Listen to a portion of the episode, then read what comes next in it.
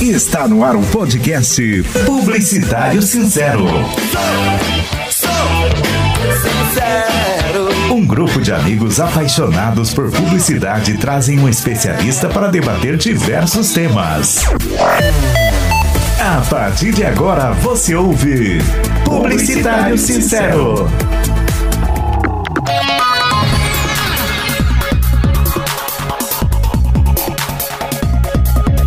Sejam bem-vindos a mais um episódio do podcast Publicitário Sincero. Aqui nós estamos mais uma vez com os nossos convidados, as pessoas que vão colocar as perguntas na mesa, né? Colocar as cartas na mesa. É, lembrando que esse podcast a gente está fazendo pelo Meet, né? Devido a essa pandemia, cada um na sua casa, para a gente tomar todos os devidos cuidados. É, é, um podcast produzido né, por alunos da Unifaesp, onde está sendo produzido para matéria de estágio obrigatório. E hoje nós estamos aqui então né, com os nossos participantes. Então ó, vamos dar oi para eles. Tô vendo aqui o Everton primeiro. E aí, Everton, como é que você tá? Fala aí, pessoal, tranquilo? Boa! E eu também tô vendo aqui a Ariadne. Ariadne, como é que você tá hoje, Fia? Eu estou ótima. E você, Cris? Tudo certo? E com vocês, ouvintes? Eu tô bem, graças a Deus. Também tem a Monique. Aleluia. Também tem a Monique ali. E aí, Monique, como é que você tá? Oi, gente, tudo bem? Eu tô bem, e vocês? Que massa. Então hoje estamos nós aqui. O Gilmar, infelizmente, não pôde estar com a gente. Ele está fazendo um trabalho, mas vai ser com a gente hoje. Ele deixou a bola conosco. E a gente tá com um convidado muito especial hoje, que é o Richard Schwartz. Acho que eu pronunciei certo. que é consultor de comunicação e estratégia de mercado, é profissional e consultor há 22 anos de experiência profissional em marketing, com ênfase em comunicação, psicologia do consumidor, relacionamento com clientes e inteligência de mercado em empresas como a Siemens, a Vivo e a GVT. É membro da Mensa Internacional, professor universitário na Unifaesp na FAEL, foi é graduado em Comunicação Social de Publicidade e Propaganda na UFPR e em Administração de Empresas e ênfase em Marketing na FAI Business. Possui especialização também em Marketing na FAI e mestrado em Administração com ênfase em Comportamento do Consumidor e muito mais. Então, vamos cumprimentar o Richard. Como é que você tá, Richard? Salve, Cris. Tudo bem com você? Tudo ótimo. É um prazer estar aqui com vocês. Obrigado pelo convite. É, saudades dos meus publicitários e publicitárias sinceros.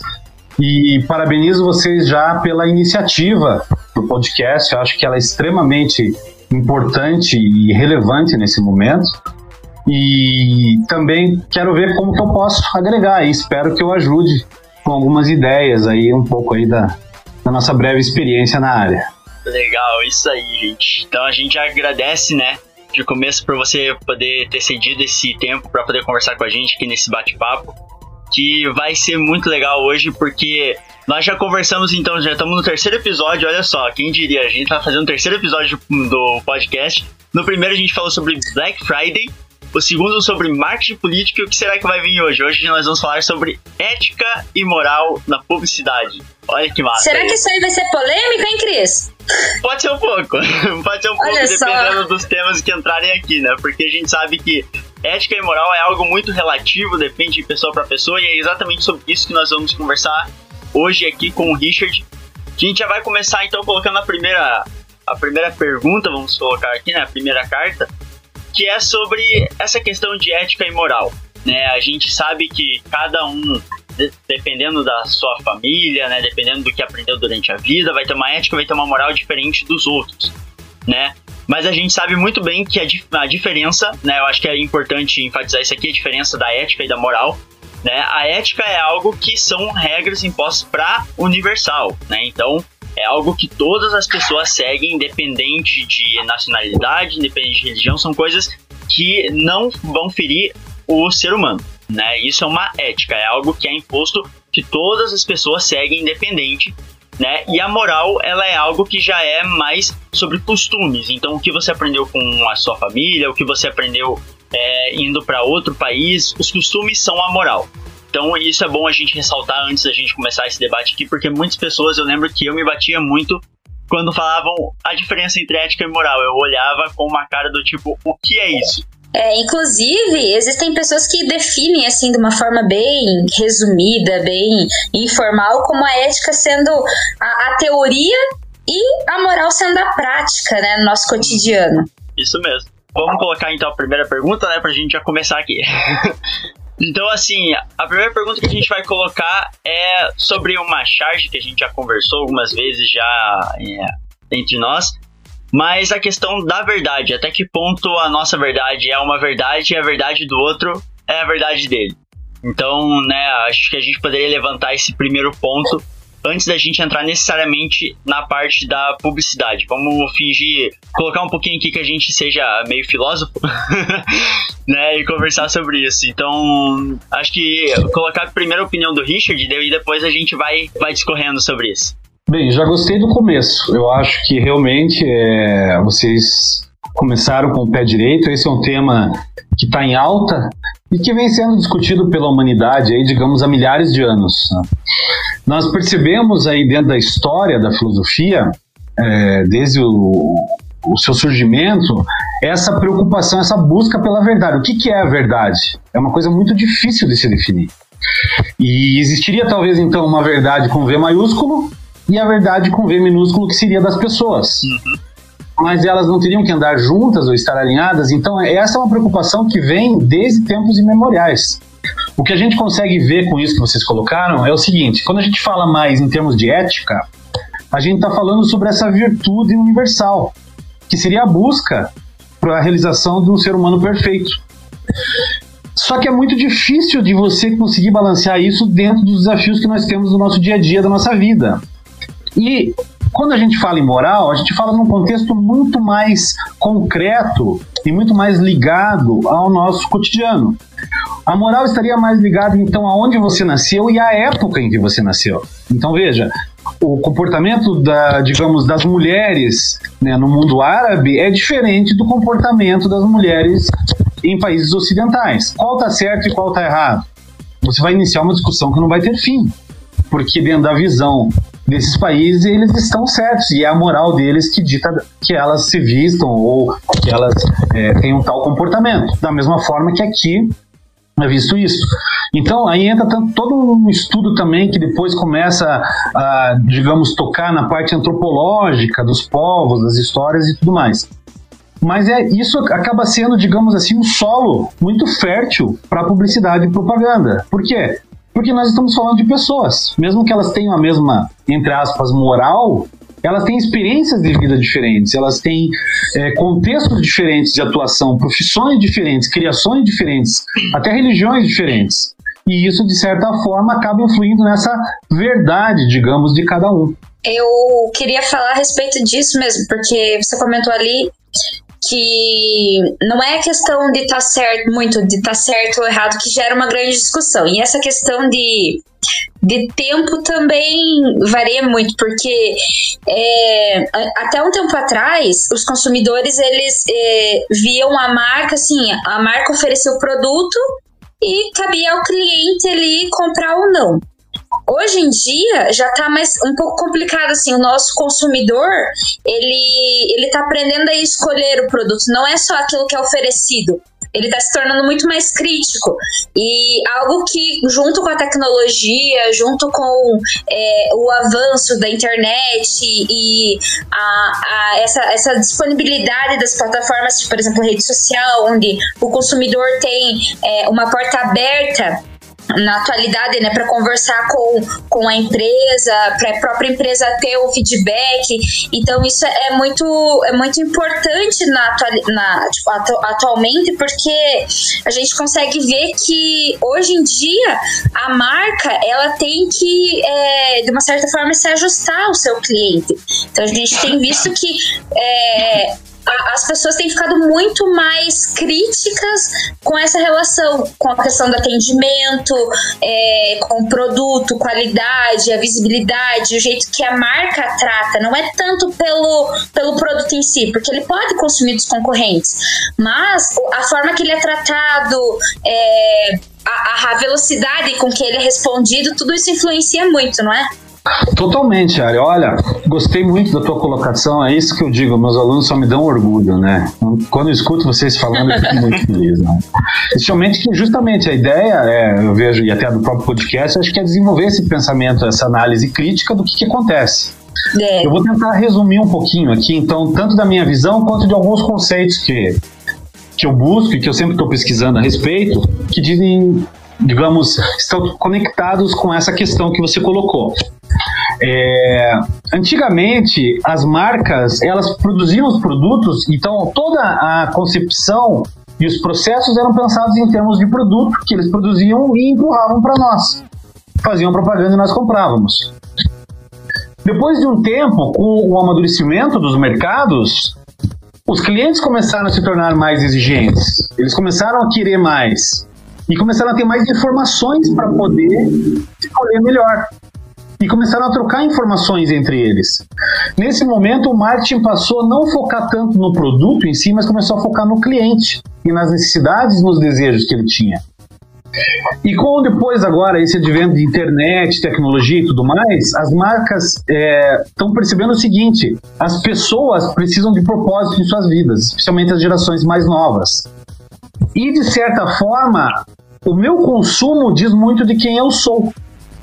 Então as marcas não estão nem olhando mais só para os clientes, elas estão olhando para as pessoas. Elas estão se conscientizando, pelo menos as marcas que estão mais à frente nesse processo, e que eu vejo que vão ser as marcas vencedoras aí nos, nos próximos períodos, são as marcas que enxergam o seu consumidor como uma pessoa. A pessoa não liga lá só para resolver um problema ou trocar alguma coisa e vai embora. A marca tem que manter um relacionamento com essa pessoa, ela tem que conversar, ela tem que entender se a pessoa realmente ficou satisfeita com a solução que ela deu, se ela realmente ficou satisfeita com o produto que ela comprou. Eu estava vendo até alguns dados aqui, só assim, complementando esse raciocínio. Tem um pesquisador americano chamado Brian Solis, ele está falando sobre a geração N. Então, né, quem conhece a história da, das gerações ligadas ao marketing, sabe que a gente vinha sempre falando dos millennials aí do final dos anos 80 até o começo dos anos 90, nascidos nessa época.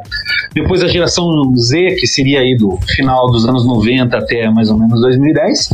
E agora existiria já a geração N, muito mais acelerada, muito mais impaciente, muito mais exigente e com ferramentas de altíssima velocidade na mão para trocar informações e fazer avaliações. Então imagine o pesadelo que hoje é para um diretor de marketing você conseguir constituir um produto novo e entender e colocar ele no mercado e de certa forma se ele tiver uma recepção negativa você conseguir acertar tudo isso até que ele consiga digamos, ficar em ponto de bala. Então, é exatamente esse ponto que você colocou. Nós somos produtos do nosso meio e da nossa era. E o nosso meio e a nossa era propicia pra gente hoje toda essa troca. As pessoas não estão mais interessadas no que as marcas dizem sobre si mesmas. Elas estão interessadas no que os seus pares, a sua família, os seus amigos, as pessoas da sua profissão dizem sobre as marcas. Então, primeira coisa que você tem que fazer é monitorar isso é entender isso. E daí eu, como sou um cara também fissurado por dados, eu digo, tem que fazer pesquisa, tem que fazer acompanhamento, tem que estar tá em cima, tem que estar tá medindo e entendendo. E às vezes você faz um movimento e mede para ver qual foi o impacto daquele movimento. Sim, não, e isso é, é algo muito interessante, né? Principalmente porque assim, quando a gente vê dessa questão da tecnologia entrando agora, a gente lembra, voltando um pouco no tempo, né? A gente lembra de, de uma das primeiras redes sociais que, que saíram, assim, de gama mundial quase, que era o Orkut. O Orkut, ele tinha as comunidades, né? E as comunidades eram exatamente isso, eram várias pessoas que entravam em uma página para conversar simplesmente sobre aquilo que elas gostavam. Então, a comunidade mais famosa do Brasil, que é Eu Odeio Segunda, era muitas pessoas né, que se reuniam lá naquela comunidade para quê? Para falar que odiava segunda, porque na segunda-feira tinha trabalho, tinha outras coisas para fazer. Então elas conversavam sobre algo é, que era do meio delas, algo que elas tinham em comum. E hoje a gente vê isso com as marcas, as pessoas fazendo isso com as marcas. Né, tem grupos onde as pessoas vão falar bem da Coca-Cola, tem pessoas que vão falar mal da Coca-Cola, tem pessoas que vão falar bem é, de uma positiva, tem pessoas que vão falar mal de uma positiva, pessoas que vão falar bem de uma Microsoft, pessoas que vão falar mal de uma Microsoft, por quê? Porque elas começam a juntar, a juntar elas nessa bolha, né, nessa é, nessa comunidade deles e vão conversar sobre o que é certo para eles. Né? A verdade deles num grupo onde a, a Microsoft é errada vai ser sempre que a Microsoft vai fazer coisas erradas. Mas para um grupo que a Microsoft é a melhor empresa do mundo, lá eles vão falar só que é aquela, que a Microsoft é a melhor empresa do mundo. Então, isso é uma coisa que, que eu acho muito legal quando a gente volta no tempo e a gente vê que tudo isso começou num. Já começava antes até do Orkut, né? E começou a se passar e hoje tá, tá muito. tá numa gama muito maior. E a gente, muitas vezes, a gente não para pra perceber isso, né? Hein, Cris? Uma coisa que você me fez lembrar com isso é a guerra que está tendo agora sobre os usuários da Xiaomi e os usuários da Apple. Verdade, verdade. Nem me é bem assim. A, a, Apple é melhor, a Xiaomi é melhor, ah, não sei o que, e assim vai indo. Ah, meu Shaima que não me deixa na mão. Xiaomi tá entrando agora no mercado de computadores, gente. Só vou falar isso pra vocês. Cuidado, e, cara. E interessante que não é só computador. Eles estão em tudo quanto é coisa, tá? Uhum. Exatamente, até aparelhos de estética eu já vi. Exatamente. Aparelho de estética, é, toda essa questão de tecnologia. Eu tava vendo é, em relação a essa marca, não sei se eu, pra mim, assim, é, veio aqui na minha mente, eu acho que faz um pouco de sentido.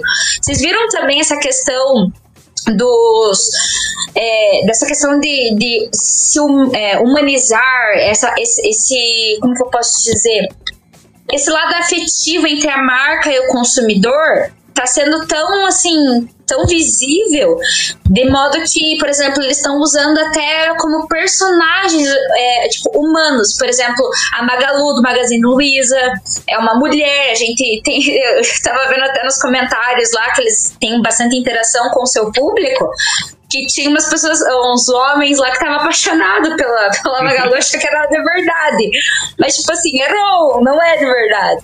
Então, é, igual o da Casa Bahia, aquele menininho cresceu, hoje tá um jovenzinho. Então, é, eu acho assim que é interessante o jeito que as marcas, do que hum, as empresas estão se adaptando, né? Vendo esse lado mais humanizado, né? Esse contato mais com o cliente do que aquele, aquele contato robotizado, que era uma, uma resposta pronta. É, a Netflix, todo mundo, eu, eu acho que assim, é até um case de sucesso essa Netflix. Todo mundo já deve ter visto, né, meninos? Que é, os comentários são épicos deles lá no, nas redes sociais, estão sempre presentes, né? Então, eu acho assim bem interessante nessa questão. Não sei se vocês acham essa. Não, sim, e essa, essa questão até da humanização, principalmente da Netflix, eu ia falar dela, porque assim, é, no momento que a gente tá gravando agora o podcast, faz alguns dias que lançou a Disney Plus no Brasil né? É verdade. E tem um post que tá rolando no, no Facebook que foi uma conversa que eles fizeram no Twitch, né? No, no Twitter, que a Netflix marcou a Disney Plus falando: olha só, agora vai dar pra fazer aquela maratona. Aí a Disney Plus foi lá e respondeu a, Netflix, veio a, a a Prime Video e por último veio aparecer o Torrent, sabe? Do tipo, Sério? Eles, fazendo como se as empresas fossem pessoas e, e, assim, você olha e você fala, cara, isso é incrível, porque as pessoas elas se identificam muito mais com uma empresa dessa forma, né? E, Sim. e isso é muito legal da gente ver, cara. E, e, e, aquela, e aquela questão, quem gosta de.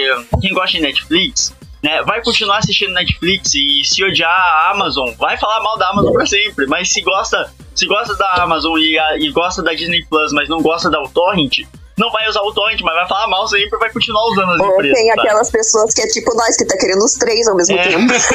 Exatamente. Só falta o dinheiro, né? Mas enfim, exatamente. Aqui que fica, deixa. Netflix, Disney, né? né? Amazon, patrocina, patrocina nós. Patrocina nós.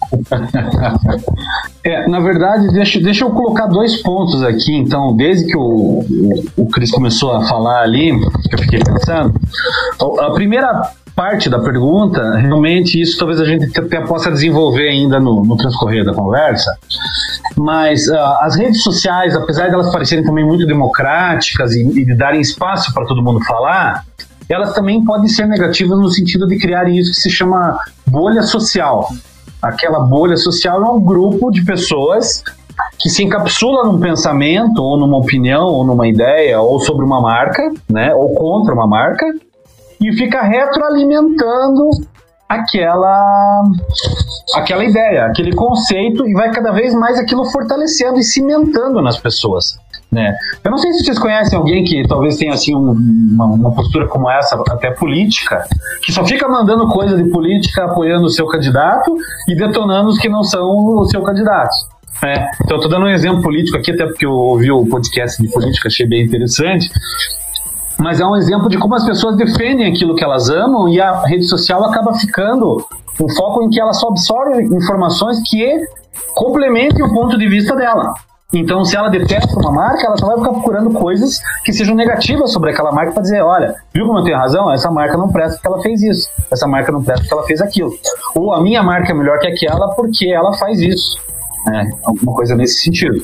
Então, se vocês quiserem saber um pouco mais sobre isso, também vocês podem estudar sobre viés de confirmação. Esse é um tema também da psicologia que fala justamente sobre isso. Como você reforça as suas crenças e você não deixa a cabeça aberta para novas ideias. Eu, por exemplo, eu tenho as minhas ideias políticas e tudo mais, mas eu acompanho pessoas de outras áreas que têm opiniões contrárias às minhas. E eu quero ver o que elas estão pensando também. E não ficar só sedimentado nisso. Eu acho que o Everton quer perguntar alguma coisa, quer comentar alguma coisa? Não, sim. É, igual vocês estavam falando sobre, sobre a, as empresas se humanizarem é por conta da evolução digital também, podemos dizer. Que antigamente o, as, as marcas faziam propagandas e colocavam na goela abaixo da gente na televisão e a gente não podia reclamar. Agora com a rede social, tá todo mundo junto, você tem um canal onde você pode falar se a publicidade que ela fez foi boa ou se não foi, te ofendeu. Então as empresas se humanizaram por causa disso também. Então elas estão ali sempre atenta no que a gente está falando, se a gente gostou ou não. E outro adendo para que, como o senhor falou de marketing político aí, né? Pessoal, não tem um político de estimação. Que não deu certo, coloca é. aí, mete o pau. É uma ótima sugestão. É. Mas isso aí agora você entrou no segundo ponto que eu ia falar, que é a questão da humanização das marcas que vocês trouxeram. E é o raciocínio de vocês é perfeito. O que, que acontece, gente? No momento em que as pessoas, especialmente os mais jovens, vocês veem, é assim, até as gerações de pessoas mais jovens que vocês, elas buscam um propósito muito grande de vida. Elas ainda às vezes estão em alguns momentos também de, de afirmação da personalidade e tudo mais. E isso faz com que os sentimentos sejam muito intensos, ok? É, como que isso influencia? No momento em que eu começo, que vocês, as gerações mais jovens, começaram a ver que não vai haver uma salvação para o mundo automática, ninguém vai apertar um botão e vai salvar o mundo. O mundo vai ser salvo se cada um fizer a sua parte. Gerou-se essa consciência. E como que eu posso fazer a minha parte? O meu consumo é uma forma muito forte de eu mudar o mundo. Porque se eu diminuir o meu impacto ambiental, eu estou ajudando o meio ambiente, eu estou ajudando o mundo a se perpetuar para os meus filhos e para os meus netos. Então, como é que eu vou também melhorar o meu consumo se eu não sei como é que o meu consumo é feito? se eu não sei como é que as peças que eu compro são produzidas, se eu não sei como é que é dado esse descarte delas. Então, toda essa consciência mais ampla que surgiu e que vem sendo cada vez mais potencializada pela internet faz com que as pessoas se tornem cada vez mais conscientes em termos de consumo. E essa troca de informações, como você falou, Everton, ela ocorre de uma maneira muito rápida. A gente nem está no 5G e as pessoas podem, você pode entrar lá e ver. Entra lá dentro de uma compra de um produto, você já vê 400 opiniões sobre aquele produto. Então, até um outro ponto que eu trouxe aqui, que tem a ver com isso, é uma, uma especialista americana chamada Amelie Caran. Ela falou o seguinte: ela é especialista em Millennial Mindset, ou seja, na mente dos millennials. Ela disse que os millennials e as gerações que vêm subsequentes querem ver a si mesmos e a humanidade toda refletida nas marcas que elas consomem para criar confiança. Elas só vão confiar naquelas marcas como elas confiam numa outra pessoa, como você confia num amigo, como você confia no teu cônjuge. Você tem que ter uma confiança similar à marca. E eles exigem isso delas. Eles cobram isso delas. Então tem um outro conceito também que diz: não se cria mais para as pessoas, cria-se com as pessoas. As pessoas querem ser co-participantes da marca. Elas querem dar opiniões para o novo modelo de tênis, para o novo videogame, para o novo tipo de roupa, para o novo tipo de, é, de alimento que vai ser desenvolvido ou alguma coisa assim. Então elas pensam: o que, que essa marca está fazendo para ajudar o mundo? para ajudar o meu país, para ajudar a minha cidade, para ajudar as comunidades carentes. E aí começa a surgir todo esse raciocínio que engloba a ética.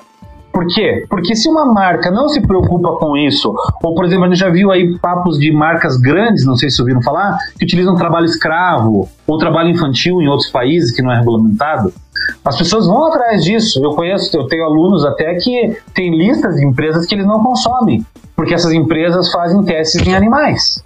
Então essa preocupação ética vai estar ligada totalmente ao teu processo. Vai ter que entender o teu processo e tentar minimizar os pontos que são ou obscuros ou negativos e trazer essa transparência para a mesa para que o cliente possa fazer a escolha dele. Né? Então eu penso assim, se você quer ser parte da mudança do mundo como marca, você tem que ser, digamos assim, pegar a mão do teu cliente e caminhar com ele nesse sentido. E ele vai te cobrar disso. Senão ele vai largar a tua mão e vai pegar na mão do teu concorrente. Sim, é bem isso. Eu lembro que, né, quando eu tava vendo principalmente essa questão de marketing de conteúdo, que é algo que entra muito nisso, né, o marketing de conteúdo é, tem algumas pessoas que estão se especializando nessa área agora, e eles falam que as, as pessoas elas não querem saber só da empresa, mas elas querem saber quem está por trás da empresa, quais são os pensamentos dessa pessoa, quais, quais são as ideologias dessa pessoa, para saber se vai dar match, né, como dizem, se vai funcionar a, a, a compra, se vai funcionar, a pessoa tá ligada com, com essa empresa, né? Então, isso é uma coisa que a gente vê muito e também gera muito da, dessa questão de as pessoas precisarem de um posicionamento dessas marcas. Né? Que até o, o próximo ponto que eu ia levantar, que, que é essa questão de hoje em dia as pessoas pedem muito mais um posicionamento das marcas do que antes. Né? Um posicionamento sobre qualquer, qualquer problema que tenha acontecido, né? Recentemente a gente teve essa a questão da, da, da Mari Ferrer, né, onde muitas empresas acabaram ou sendo pressionadas ou acabaram entrando né, para uma discussão aberta sobre, sobre esse assunto, para que as pessoas pudessem olhar e falarem assim, ok, essa empresa aqui que eu sigo e que eu compro, que eu sou consumidor, se posicionou sobre, sobre o assunto. Então, o que, que eu penso sobre esse posicionamento? Né? E dependendo do posicionamento, a empresa acaba perdendo muitos clientes ou acaba ganhando novos. Então isso é uma coisa que hoje em dia, principalmente com as redes sociais, tem se tornado muito é uma linha muito tênue, né? De você poder humanizar tanto ao ponto de você colocar o que você pensa e você perder muitos clientes e você não, não colocar nada e você manter a mesma clientela ou perder por você não falar nada. Então hoje tem, tem se tornado muito disso. O que, que vocês têm é, de pensamento sobre, sobre isso, né? Sobre essa questão de o posicionamento que as empresas estão tendo que, que ter por conta das pessoas, por conta de nós consumidores que muitas vezes é, colocamos para elas terem esse posicionamento. Bem, Christopher, olha só, eu estava até dando uma olhada em alguns pontos, né, para nossa conversa aqui, tentando trazer alguma coisa que fosse realmente relevante aí, e, digamos, de informação fresca também para vocês, para jogar isso dentro do nosso debate, da nossa análise. Saiu uma pesquisa da consultoria Accenture, né? E eles fizeram acho que mais de 20 mil pessoas pelo mundo. Aqui no Brasil, acho que foram mais de mil entrevistados. Sobre essa questão voltada para o propósito das marcas e como que as pessoas se relacionam com isso. E olha só, eu peguei quatro dados aqui que eu achei os mais interessantes para vocês e para os nossos ouvintes. 83% dos consumidores brasileiros preferem marcas que informem seus propósitos, se comprometam com causas e coloquem-se no mundo além dos seus produtos. Ou seja, o que, que a gente está vendo? Está confirmando exatamente tudo que a gente está discutindo. É, de certa forma, os consumidores não querem marcas em cima do muro ou marcas que fujam da discussão, tá? Só que tem que tomar muito cuidado com isso também, tá? Esse dado aqui é um dado forte, mas não quer dizer que você vai ter que ficar se engajando em brigas desnecessárias ou que não estão ligadas à sua realidade. Por quê? Porque isso pode parecer um oportunismo também. Existem algumas marcas que a gente percebe, vocês também já têm o feeling para isso e o consumidor também tem esse feeling, que são oportunistas, que elas veem que a grande maioria está apoiando uma causa e elas querem pegar carona nessa causa para passar por boazinha e por querida. Ao mesmo tempo, tem marcas que são extremamente corajosas. A gente viu algumas marcas aí, como né, o Boticário fez uma propaganda colocando é, um, um, casal gay e já faz alguns anos, né? Depois mudou-se também, questões também relativas à raça e tudo mais, e tem marcas que estão avançando nesse sentido.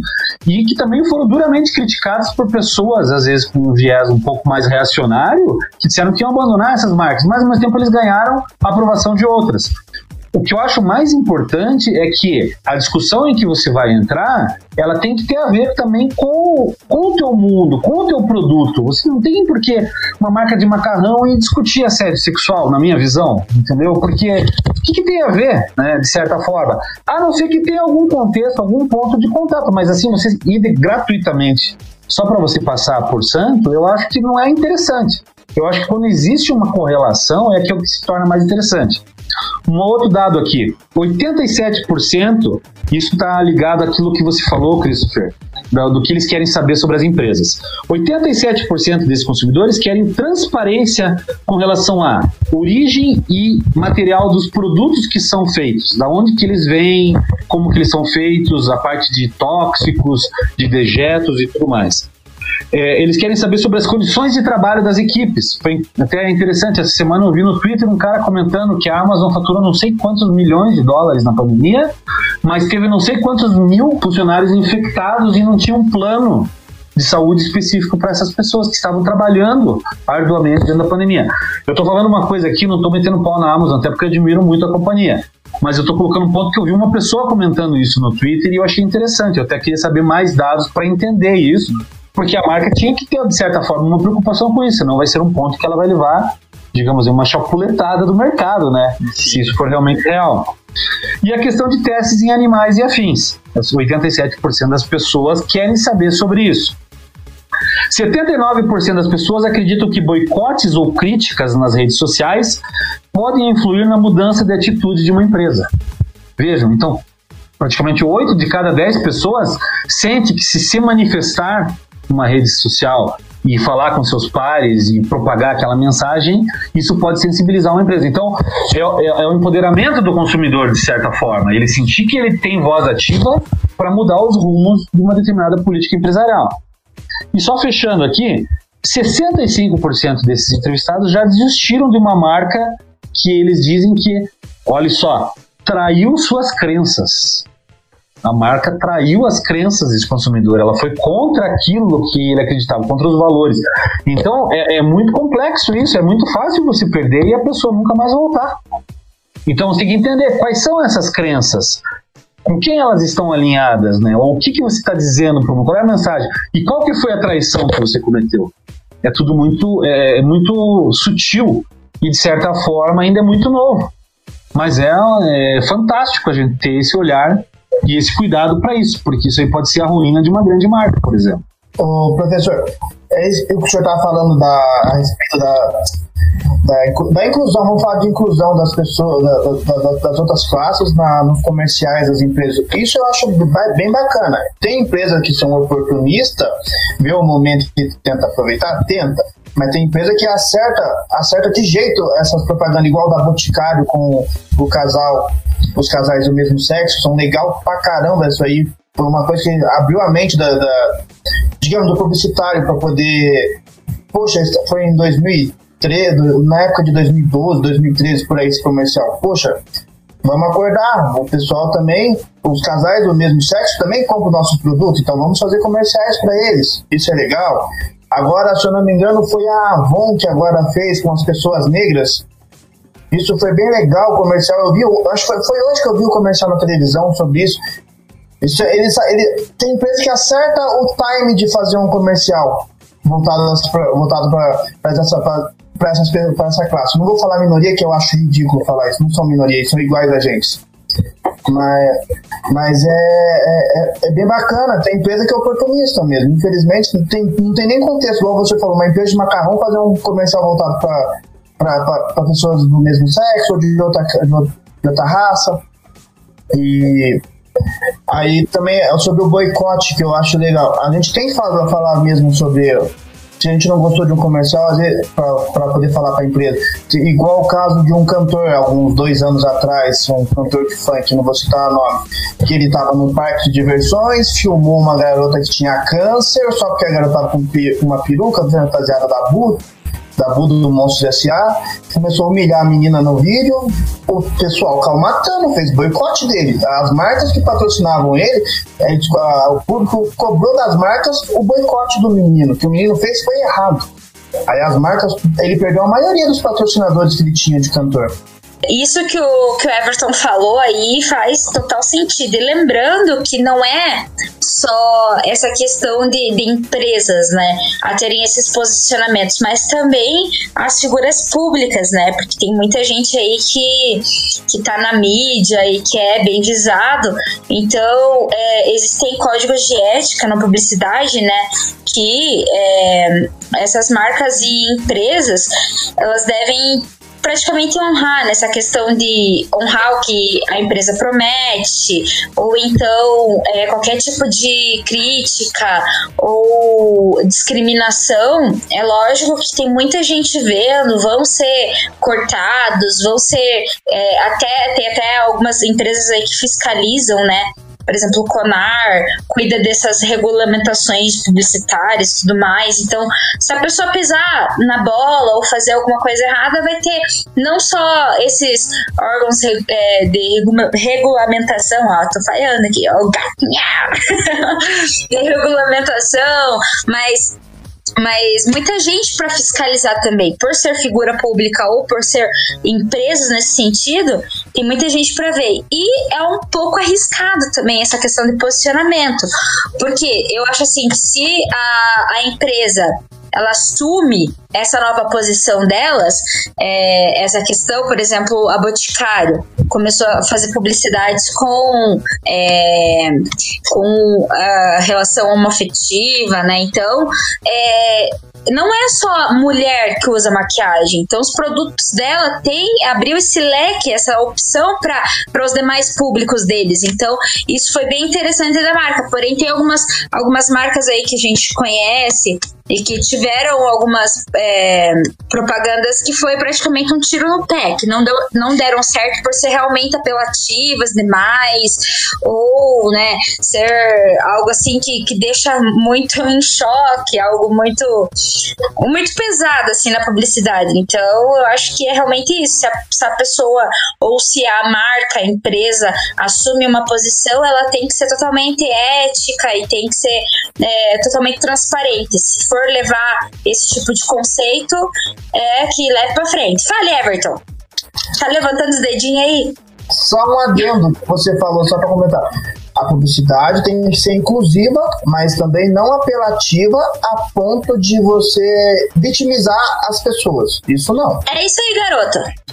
uhum. Olha isso que eu queria falar.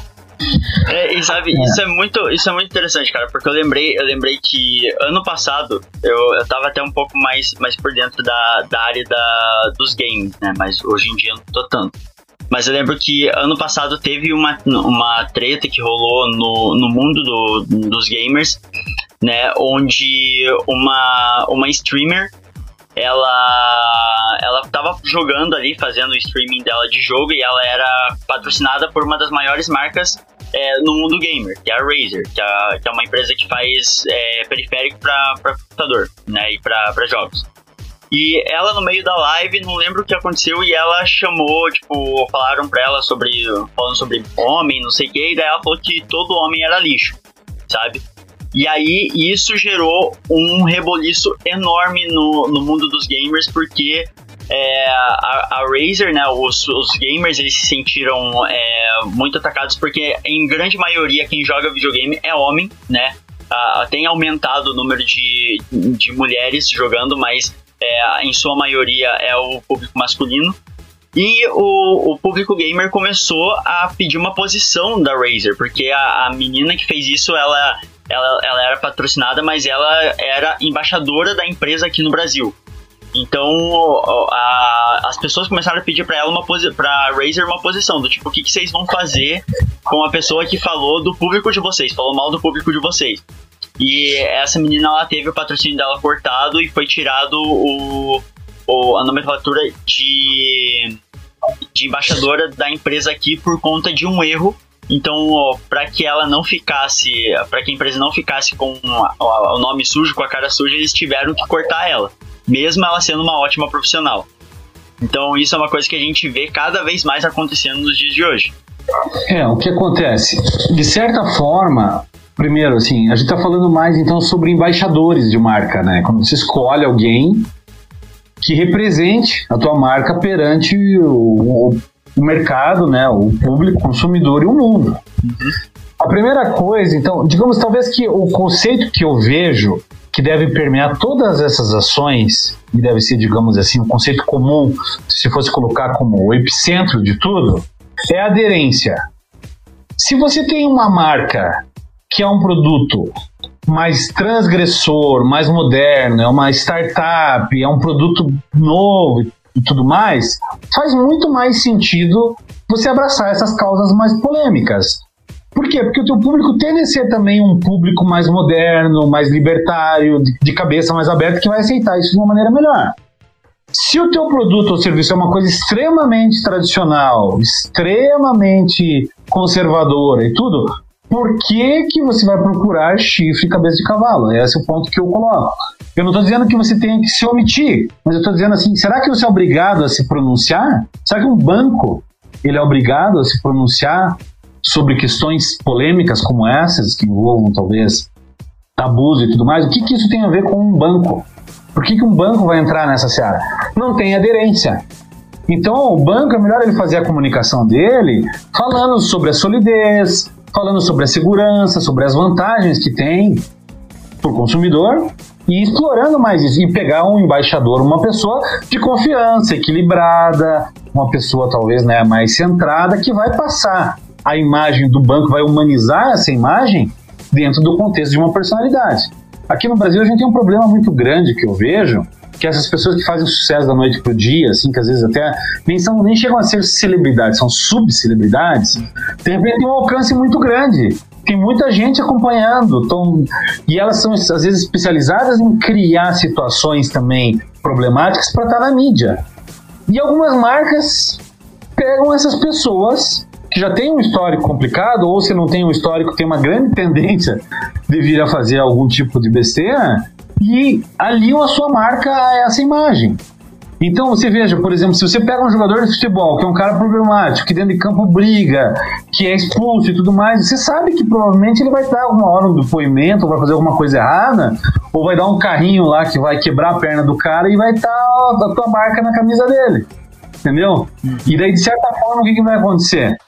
Vão olhar para você e vão dizer: pô, você tá dando força para esse cara, você tá dando dinheiro para esse cara, você tá dizendo que esse cara representa de alguma forma os seus valores, os seus ideais. E é por isso que daí a gente começa a entrar num outro ponto que também existe uma certa sensibilidade e existe também o poder das, das mídias sociais, que é a cultura de cancelamento. Porque no momento em que alguém faz alguma coisa que possa mexer com algum tipo de sentimento, envolva alguma coisa mais ligada a essas questões, seja, sejam de sexualidade, sejam de, de, de raça, sejam políticas e tudo mais, é, é, é, muito difícil, é quase impossível agradar todo mundo, mas se você conseguir despertar um grupo de haters, eles vão te massacrar. E você vai ter que, de certa forma, estar é, tá preparado para isso. Né? E de certa forma, daí o, o grande truque que você pode ter é os próprios defensores da marca não aceitarem isso. Mas de qualquer forma, não é uma polêmica legal. Não é legal você estar em evidência porque está tendo uma guerra com relação àquilo que você está dizendo ou aquilo que você está representando. Sim, e essa questão até da cultura do cancelamento é, é algo, vamos colocar assim, é uma modernização do boicote, né, se a gente colocar assim, porque é o momento onde você exclui a pessoa de algo, né? Então, é, isso é uma, uma questão até que há um tempo atrás eu não fazia a mínima ideia do que era, eu só ouvia falar, né? Porque principalmente com o Twitter, eu nunca fui muito, muito familiarizado com o Twitter e é dali que, que saiu essa, começou a aparecer essa cultura, né? Mas a gente vê o quantas pessoas e o quão perigoso é para uma empresa ela ser cancelada nos dias de hoje, né? Hoje em dia a gente fala assim que se uma empresa ela se posiciona de uma forma e o, o, público é uma grande maioria, né? Seja pessoas que são a favor da empresa e pessoas que não são a favor da empresa, não gostaram desse posicionamento, eles cancelam ela e a empresa perde às vezes milhões, bilhões por conta de um posicionamento que para as pessoas podem ser errado. Né? E o que volta hum, para a nossa primeira pergunta, para o que a gente tinha colocado lá no começo. que às vezes para a empresa aquela é a verdade para ela e para as pessoas a verdade é outra.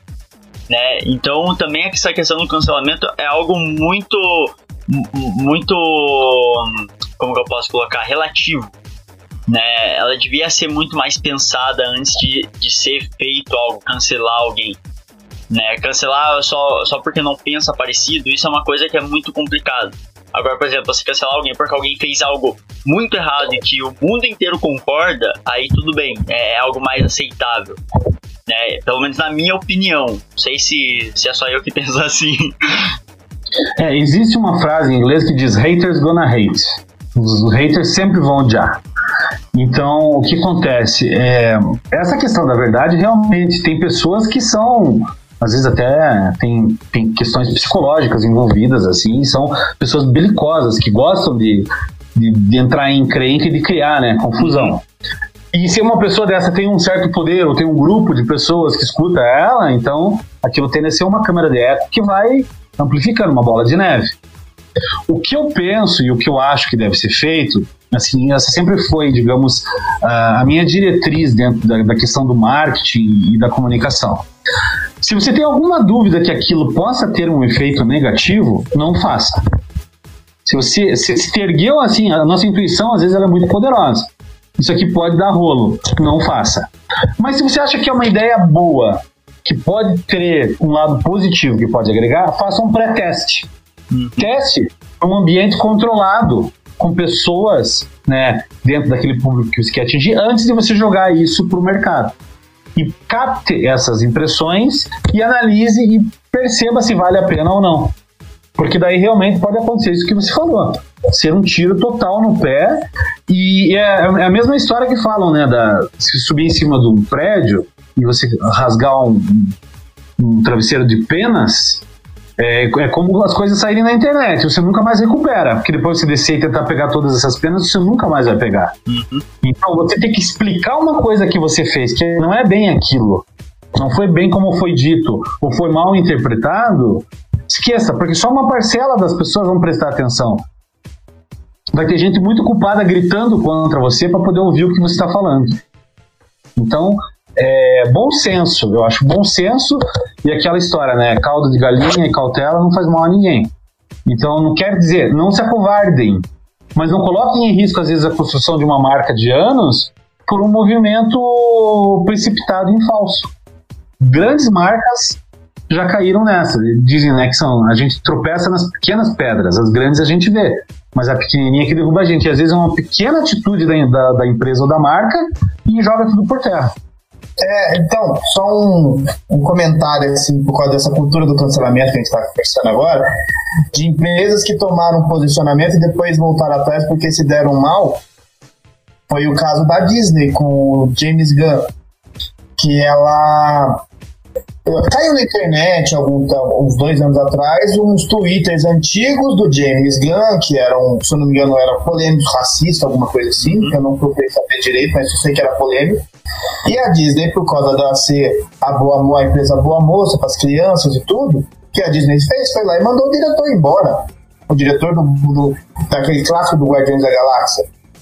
Um diretor de sucesso foi mandado embora por causa de twitters antigos do passado. Só que foi um tiro no pé, porque no mesmo dia que a que ele foi mandado embora, ele já foi contratado pela, pela Warner Bros. para fazer o Esquadrão Suicida. Uhum. Então a Disney viu, na hora que descobriu aquilo lá, a Disney já cresceu o olho e falou que fizemos caquinha. Vamos consertar. E, se eu não me engano, no mesmo no outro dia, 48 horas, 24 horas depois, eles ligaram para ele para pedir para ele voltar. E ele já tinha fechado com a Marvel, para DC. Então, um tiro, que, um tiro no pé que deu errado foi isso. Foi tentar seguir a política de cancelamento, né? E o que que deu? Perdeu um diretor, ficou tá uns três anos sem o diretor para fazer um filme um filme de sucesso deles. Então, se deu mal. o que você vai fazer? Você vai fazer pra cancelar os outros, tem que pensar. Verdade. Bom, mas gente, o papo tá muito legal, cara. O Richard quer adicionar mais alguma coisa? Bem, para finalizar, gente, a gente, na verdade, é um tema muito amplo, né? A gente podia ficar aqui dias debatendo, e é um tema muito interessante, porque é, às vezes, mesmo entre nós, pode não haver uma concordância total, às vezes pode ter alguns tipos de, de, de posicionamento diferenciados, mas esse diálogo que enriquece, quando né, você trata ele com respeito e tudo mais, é que a gente realmente aprende. Eu queria fechar com o seguinte ponto para vocês, assim, e isso é uma coisa muito pessoal minha, tá? Até extrapola a questão da realidade do marketing. Eu adoto meio que como uma, uma norma de vida que está ligada à minha ética pessoal, daquilo que eu busco, de tentar alinhar a minha verdade com V minúsculo com a, a verdade com V maiúsculo, né? E, esteja ela onde estiver. É, existe uma, um conceito que talvez vocês conheçam, que permeia todas as grandes religiões e tradições, que é a regra de ouro. Né? Jesus Cristo falava muito disso, né? sem entrar no aspecto religioso, mas assim aquela questão assim de fazer ao outro aquilo que eu gostaria que fosse feito a mim, tá? Só que eu tempos atrás eu li um artigo muito interessante que falava que talvez a verdadeira regra de ouro fosse o seguinte: é, eu não sei o que, que faz bem para você. Eu sei o que faz bem para mim, mas às vezes o que faz bem para mim não é o que faz bem para você. Então a verdadeira regra de ouro seria o seguinte: não faça ao outro aquilo que você não gostaria que fosse feito a você. Você entende? Porque aquilo que te incomoda, você sabe que incomoda. Então, se você não fizer ao outro, você não vai estar incomodando ao outro. Nem sempre o bem que a gente está fazendo, a pessoa está enxergando como um bem. Porque para ela aquilo pode não ser um bem. Mas o mal a gente sabe porque incomoda a gente. A gente sabe quando alguém está sendo maldoso conosco. Então o marketing é a mesma coisa. Se você tiver uma intenção ou algum tipo de colocação que você sinta que pode incomodar alguém, não faça. Abra mão disso. Qual é o ganho? E esse é o limite também de outra pergunta que vocês colocaram. Até onde uma empresa deve ir e sacrificar princípios pelo seu lucro, pelo seu faturamento, pela sua sobrevivência. Eu acho que esse é o limite.